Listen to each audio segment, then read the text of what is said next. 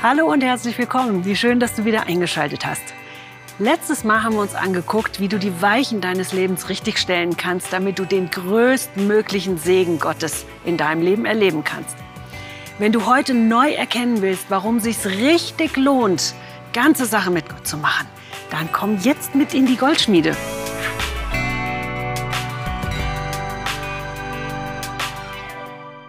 Ist es dir schon mal so gegangen, dass du gedacht hast, die Leute, die ohne Gott unterwegs sind, denen geht's viel besser als dir.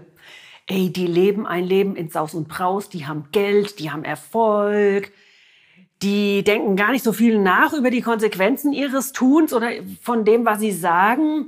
Die leben einfach drauf los, gehen auf alle möglichen Partys, denen geht's einfach immer gut. Ihr ganzes Leben fühlt sich an wie eine totale Party. Ich fand das früher ganz schwierig, so gegen Ende meiner Schulzeit. Da habe ich ganz oft gedacht, die haben es doch viel besser als ich. Und ich, ich darf nicht ähm, auf ein Konzert gehen, ich darf nicht mit anderen, mit Freunden irgendwie mal in eine Kneipe gehen. Ähm, ich muss immer ehrlich sein, ich darf noch nicht mal eine Notlüge loslassen. All so ein Zeug. Ich habe damals noch nicht viel verstanden davon, wie Gott wirklich ist. Und ich hatte noch nicht so viele Leute getroffen, die mir ein wirkliches Vorbild waren da drinne, wie Gott wirklich ist. Aber diese ganzen Dinge, wie ich so negativ gedacht habe, besonders über Gott und über das, was ich darf und was ich nicht soll, das hat mich so weit gebracht, dass ich Gott gekündigt habe. Ich wollte einfach nicht mehr. Ich hatte keine Lust mehr, mit meinen Schulkameraden zu diskutieren, warum ich denn eher in die Kirche gehe, anstatt auf eine Party oder in, auf irgendein Konzert. Ich hatte so die Faxen dick und deswegen habe ich Gott den Laufpass gegeben. Ich habe damals niemanden gehabt, der mir den wirklichen Benefit davon zeigt, warum ich wirklich denn Gott dienen sollte oder warum ich Gottes Wort ernst nehmen sollte. Damit es dir nicht genauso geht wie mir, möchte ich gerne ein paar Wahrheiten mit dir teilen. Weil diese Gedanken sind absolut nicht neu, die sind Asbach uralt. Dazu lass uns doch mal was aus Maleachi lesen. Das steht in der Bibel. Maleachi ist das letzte Buch im Alten Testament. Kapitel 3 ab Vers 14. Das möchte ich mit, gerne mit dir teilen. Da steht, ihr sagt, welchen Wert hat es denn, Gott zu dienen? Was haben wir denn davon, dass wir seine Gebote befolgen und unseren falschen Wegen vor dem Herrn, dem Allmächtigen, bereuen? Den Gottlosen geht's doch viel besser.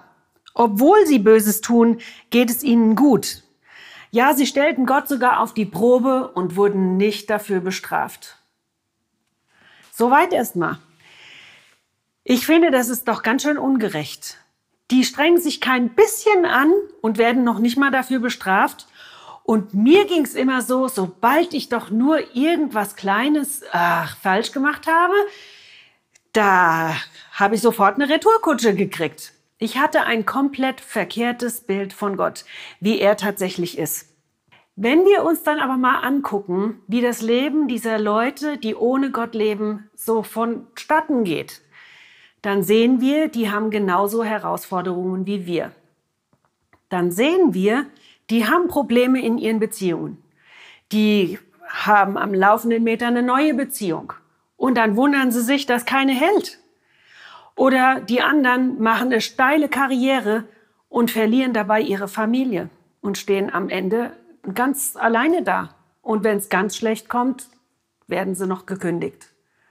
Es gibt so viele verschiedene Dinge. Es gibt auch Sachen, wo nicht großartig was passiert. Und man fragt sich doch immer wieder, warum soll ich Gottes Gebote halten? Warum soll ich ihm denn mit meinem ganzen Herzen, mit meiner ganzen Seele, mit meiner ganzen Kraft nachfolgen? Ich glaube, das Urproblem, was hier im Raum steht, das heißt, halte ich fest, Unabhängigkeit. Uff. Unabhängigkeit ist ganz negativ bei uns besetzt, zumindest bei uns in Deutschland. Ich weiß nicht, ob das dir genauso geht. Unabhängigkeit ist so was Wichtiges. Niemand will sich von irgendwem abhängig machen. Jeder will seinen eigenen Kram machen und selbst die Kontrolle darüber behalten. Und uns Menschen geht es ganz oft so, dass wir unsere Kontrolle behalten wollen über alle Bereiche am besten. Wieso sollten wir denn dann Gott da reinlassen? Weil dann würde das ja bedeuten, ich mache mich von ihm abhängig. Dann würde das ja bedeuten, ich muss das tun, was er sagt. Damit bin ich schon längst nicht mehr unabhängig. Das geht gar nicht. Da fängt eine Rebellion in uns an, stimmt's?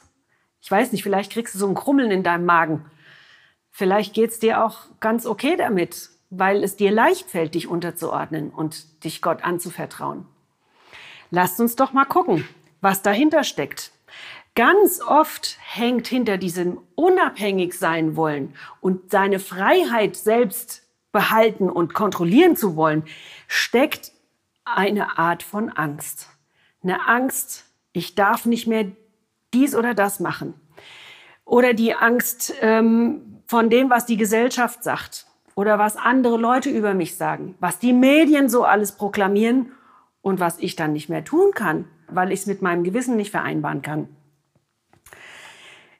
Ich finde eine Sache sehr, sehr bezeichnend. Jesus hat ähm, gesagt, und das könnt ihr nachlesen in Matthäus 16, Vers 25.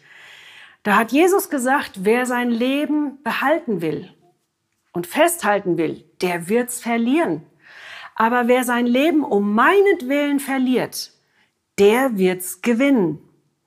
Ich habe früher immer gedacht, dieses Ich verliere mein Leben um um Jesu Willen, das hat mir so Angst gemacht, weil ich gedacht habe, ich müsste den Märtyrertod sterben und ich bin nun alles andere als mutig gewesen und naja, also ich arbeite dran, ja.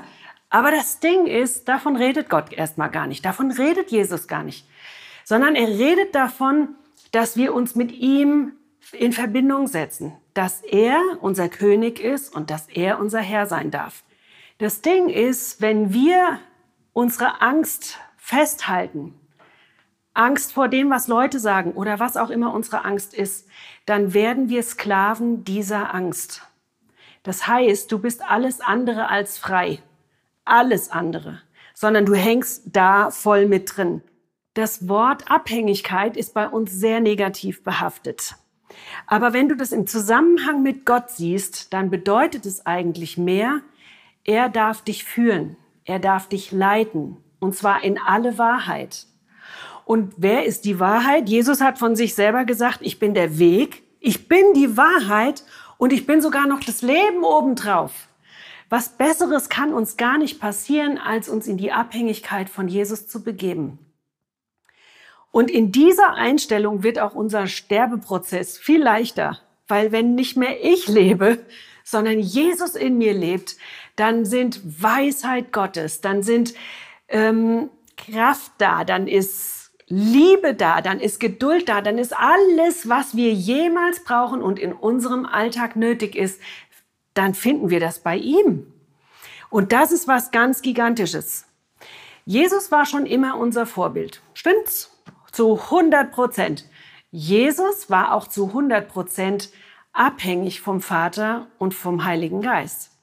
Ich glaube, wenn Jesus nicht vom Heiligen Geist und von Gott dem Vater abhängig gewesen wäre, und er hat ja selber gesagt, ich tue nur das, was ich den Vater tun sehe.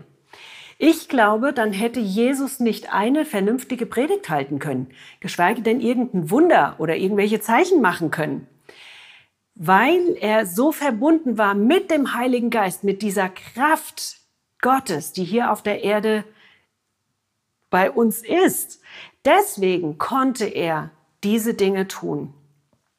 Und ich würde mal gerne das Wort Abhängigkeit in, mit einem anderen Wort ersetzen. Und zwar mit dem Wort Verbundenheit. Jesus war verbunden mit dem Vater. Jesus war verbunden mit der Kraft des Heiligen Geistes. Jetzt stell dir mal vor, wie cool das wäre, wenn du abhängig wärst, total vom Heiligen Geist und von Gott dem Vater mit seiner Liebe, mit seiner Fürsorge, mit seiner Versorgung, mit allem, was du brauchst. Ich glaube sogar, wenn Jesus den Heiligen Geist nicht gehabt hätte im Garten Gethsemane und der ihn gestärkt hätte und ihm Kraft gegeben hätte, dieser Versuchung zu widerstehen, abzuhauen, der hätte ja türmen können, dann wäre Jesus nicht am Kreuz gestorben für deine und für meine Schuld. Wie schrecklich wäre das für dich und für mich.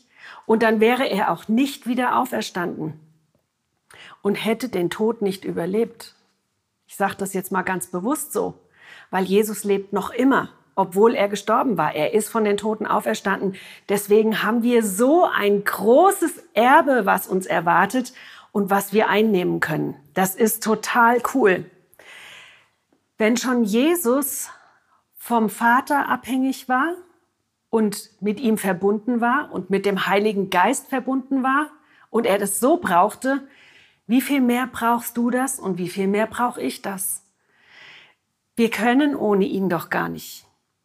Und Jesus hat auch in Johannes 15, Vers 5 gesagt, bleibt in mir, dann bleib ich in euch. Dann werdet ihr viel Frucht bringen, denn ohne mich könnt ihr gar nichts tun.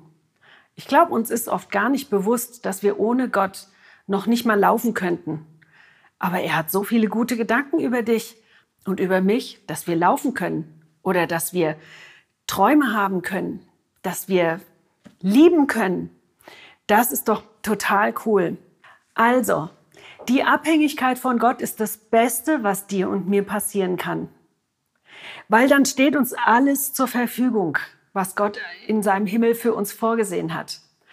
Außerdem kann er dich aus jeder Sackgasse rausholen, in die du dich reinmanövriert hast. Das ist doch das Beste, was uns passieren kann. Er wird uns dabei lehren, die besten Dinge. Zum Beispiel, dass wir ohne ihn nichts tun können.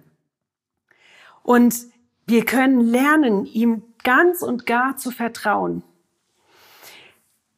Das kann gelegentlich mal schmerzhaft werden, wenn Gott wieder mal etwas Überflüssiges oder etwas Nutzloses von uns abschneidet. Ganz ehrlich, das, da würde ich lügen, wenn das nicht so wäre. Aber ich habe auch rausgefunden, wenn dieses Zeug weg ist, bin ich entlastet. Deutsche Sprache, ganz toll, entlastet. Ja, das Zeug ist weg von meinen Schultern und wir werden sehr viel mehr Frucht bringen. Wir werden Frucht bringen und zwar gute Frucht.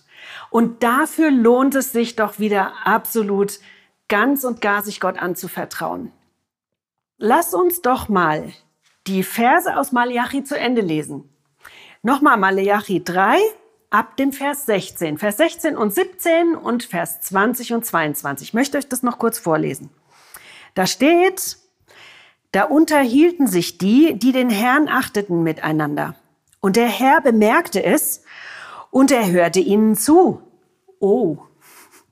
Und er ließ alle, die Ehrfurcht vor ihm hatten und seinen Namen achteten, in ein Buch eintragen, um sich daran zu erinnern. Stell dir das mal vor. Im Himmel gibt es ein Buch, wo wir reingeschrieben wird, wo unser Name reingeschrieben wird, wenn wir Gott achten und ihn ehren. Herrlich, ganz toll. Und dann lesen wir weiter an dem Tag, an dem ich handle, werden, werden sie mir gehören, also die, die Gott achten und ehren, spricht der Herr, der Allmächtige. Ich werde sie verschonen, wie ein Vater sein Kind verschont, das ihn achtet. Und dann werdet ihr den Unterschied zwischen den Gerechten und den Gottlosen und denen, die Gott lieben und ihnen, ihm dienen und denen, die das nicht tun, erkennen. Ganz, ganz stark. Dann geht's noch ein bisschen weiter. Ich möchte mal Vers 20 noch lesen. Für euch aber, die ihr meinen Namen achtet, wird die Sonne der Gerechtigkeit aufgehen und ihre Strahlen werden Heilung bringen, so dass wir am Ende wie Kälber auf der Weide hüpfen, steht da drin, könnt ihr weiterlesen, total schön. Diese, diese Sonne der Gerechtigkeit wird über uns aufgehen.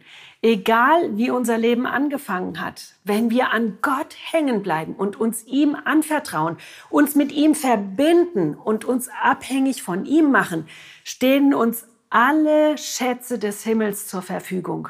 Und dann wird eben auch unsere Freude vollkommen sein und vor allen Dingen diese Strahlen der Gerechtigkeit, die werden über uns aufgehen und uns heilen. Von dem, wo wir ausgelacht worden sind, wo wir niedergemacht worden sind, wo wir für verrückt erklärt worden sind.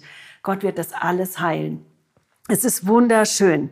Die Voraussetzung dazu ist, dass wir an seinen Weisungen und an seinen Geboten festhalten, steht im Vers 22. Ich möchte gerne zum Schluss noch dafür beten, dass du da gesegnet bist, dass du an diesen Werten Gottes, an seinem Wort dran hängen bleibst, weil es sich wirklich absolut lohnt.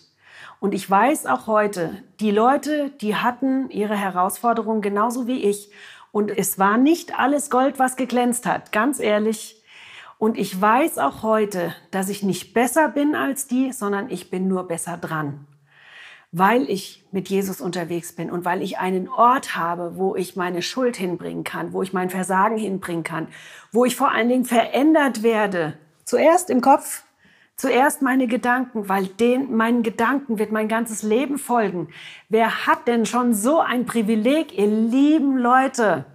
Wer hat schon dieses Privileg? Veränderung ist ein Privileg. Und besonders, wenn wir mit Gott da reingehen. Und dafür möchte ich dich jetzt noch segnen, dass du dieses Privileg in Empfang nimmst und dass du von Gott gesegnet wirst und dich ihm ganz anvertrauen kannst und dich ja mit ihm verbinden kannst. Okay? Lieber Vater, danke, dass du es so gut mit uns meinst. Und es ist so ein Privileg, dich als Partner zu haben. Und ich segne dich jetzt, dass du dich dem Vater und dem Sohn Jesus und dem Heiligen Geist ganz und gar anvertrauen kannst weil dir dann sämtliche Fülle des Himmels zur Verfügung steht.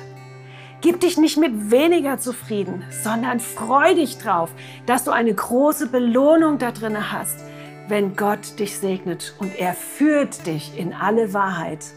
Er bringt dich ans Ziel. Und dafür segne ich dich in Jesu Namen. Amen.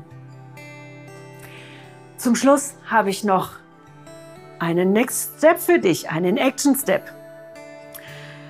Und ich würde dich dazu einladen, dass du dem Heiligen Geist jetzt noch ein bisschen Zeit gibst. Du hast die Zeit, nimm sie dir. Nimm dir diese Zeit und frag ihn. Ich habe die erste Frage. Gibt es Bereiche in deinem Leben, die du Gott noch nicht ganz gegeben hast? Das kann sein, zum Beispiel deine Zeit. Du hast genauso viel Zeit wie jeder andere. Was tust du mit dieser Zeit? Verschwendest du sie oder setzt du sie mit Gott ein? oder auch für ihn ein. Oder es könnte sein, deine Finanzen. Hast du Schulden? Willst du das bei ihm hingeben und sagen, hilf mir da raus? Oder hast du sau viel Geld? Toll für dich! Dann überleg auch da, Gott, was soll ich mit diesem Geld anfangen? Wie soll ich es richtig einsetzen? Oder Begabungen oder welche Bereiche es auch immer sind. Frag mal den Heiligen Geist, welchen Bereich deines Lebens du ihm noch geben kannst. Die zweite Frage ist, was hindert dich daran, Gott in diesen Bereich mit einzubeziehen? Und schreib das einfach mal auf, damit du das mal schwarz auf weiß hast. Und jetzt kommt die dritte Frage, die ich am besten finde. Wie würde es aussehen, wenn du Gottes unerschöpfliche Segnungen mit einbeziehen würdest? Ich wünsche dir richtig viel Freude dabei zu träumen und dir auszumalen, wie das aussieht. Und dann mach doch was Überragendes draus und wachse. Tschüss, bis zum nächsten Mal.